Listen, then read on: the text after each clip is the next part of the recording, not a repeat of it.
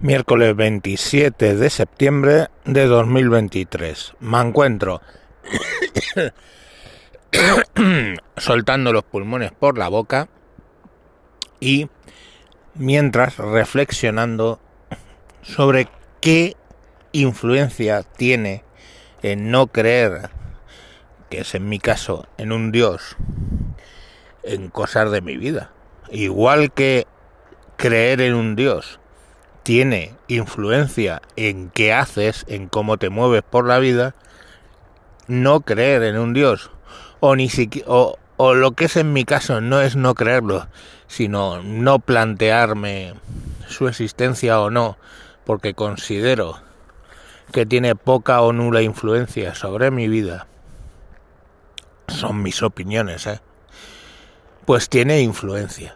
Y de todos los aspectos de la vida en los que obviamente esa creencia tiene, eh, tiene una influencia, quiero referirme a el sistema penitenciario y a cómo tratamos a los asesinos, etcétera, eh, con base a eso.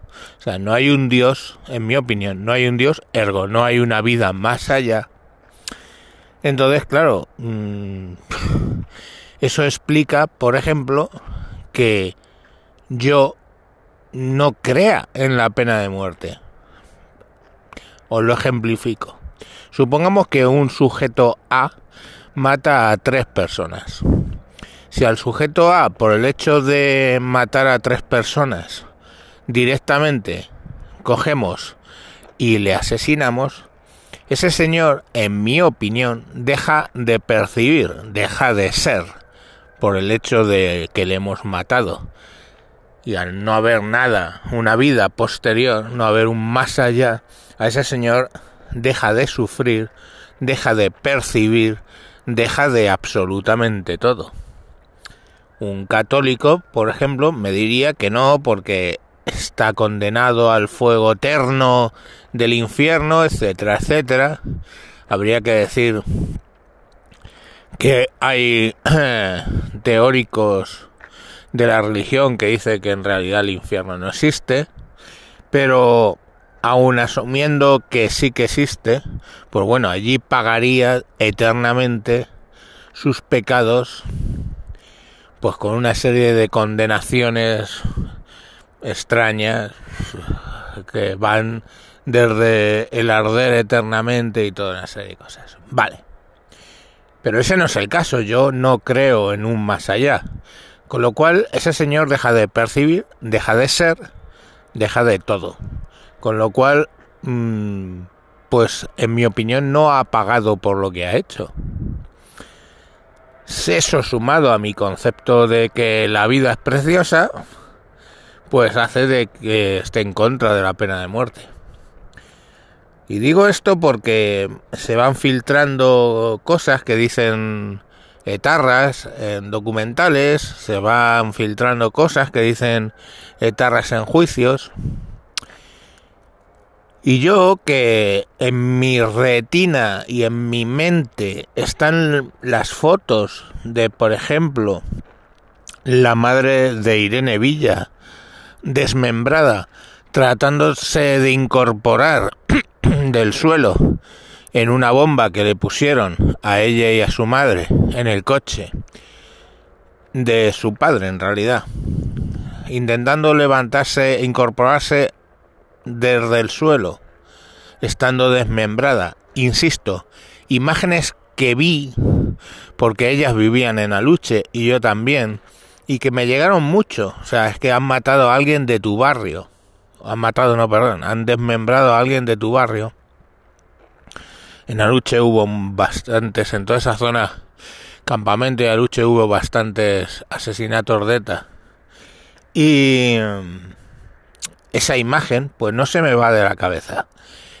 Eh, las imágenes en el cuartel de Zaragoza de guardias civiles llevando a sus hijos, heridos o muertos, en brazos por la calle, pues esas imágenes que salieron en la prensa en su momento, hoy no saldrían, claro. Esas imágenes no se me van de la cabeza. Eh, la imagen de un coche entrando sin conductor en un patio de recreo lleno de niños en el cuartel de Vic y explotando, pues el que empujó el coche vio a los niños. Esas imágenes no se me van de la cabeza. Entonces, como esas imágenes no se me van de la cabeza,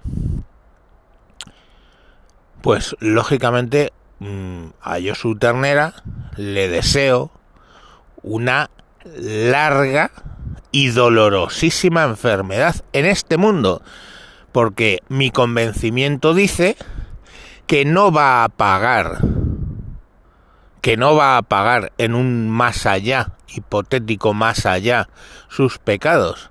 Lo que tenga que pagar en sufrimiento, el sufrimiento que causó, lo tendrá que pagar en este mundo.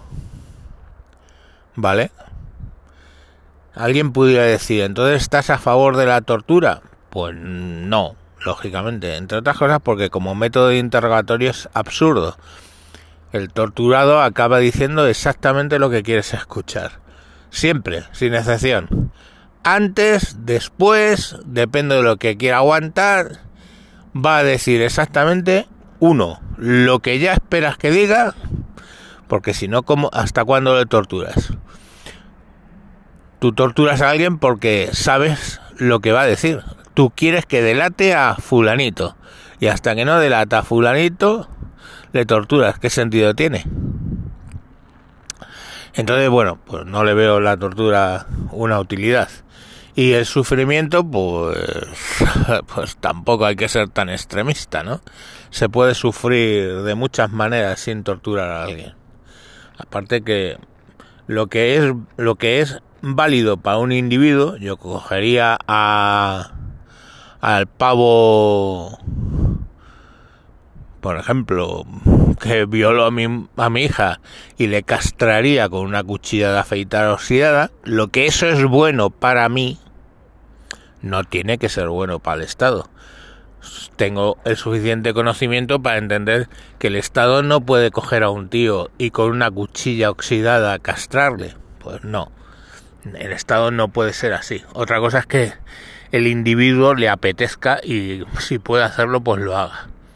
Pero la cuestión eh, está ahí, ¿no? Y todo subyace en el hecho de que entiendo que no hay un Dios. Nos acabamos de enterar de que la madre de Gijón, ahora le llamarán madre protectora, que perdió un juicio y que tenía que entregar a su hija a su padre por la custodia, y cogió y con ansiolíticos y mm, tranquilizantes se los metió en el colacao a la niña en una cantidad 30 veces superior a la letal, o sea, 30 veces superior a la letal, mató a su hija y luego simuló que se estaba suicidando cuando pues la eh, amigos cogieron y entraron en la casa, amigas, entraron en la casa y vieron el percal. Bueno, pues esa señorita de Gijón eh, se ha suicidado esta semana en la cárcel. ¿Y mmm, por qué se ha suicidado? Viene a, viene a refutar, o sea, perdón, a darme la razón de lo que digo. Se ha suicidado porque mm, por mucho que dicen que las cárceles en España son peores que, pongamos por caso, en Tailandia, no es verdad. Es distinto. Si tú estás en una cárcel en España, por mucho que digan que tienes piscina, que no es tal, o que tienes televisión, que tampoco es tal, estás 24 horas al día metido en un sitio del cual no puedes salir. Y digo que no es peor que una tailandesa, porque en una tailandesa tienes el acicate de sobrevivir, ¿no? Luchar contra otros para sobrevivir. Y eso te activa como persona. El tratar de sobrevivir. Pero en una cárcel que estás, pues ya os digo, 24 horas al día, 23 metidos en la celda, pues lógicamente... Mmm, bien nos está. ¿Y cómo ha buscado esta señorita, señora, la forma de huir de eso? Pues suicidándose. Lo cual quiere decir que probablemente ella tampoco estaba muy de acuerdo en el fondo en el hecho de que iba a haber una vida posterior, porque suicidarse según la norma católica es pecado y se condena al infierno. Entonces, pues bueno, yo os digo lo que lo que creo, ¿no? Que creo que tengo razón en el hecho de que a, un asesino, aun siendo un psicópata, la única forma de que realmente pague en vida lo que hizo es meterle en la cárcel y que experimente un poco de esas 23 horas estando solo con poco o nada que hacer. Yo haría que fuera con menos de lo que tienen para hacer. Por supuesto, nada de televisión, nada de libros, nada de nada. Vas a estar aquí sentado durante 23 horas al día pensando en tus cosas, en tus cosas de psicópata. Entonces, bueno, ni que decir tiene que precisamente el no entender el concepto de Dios o no asumirlo, o sobre todo el de más allá,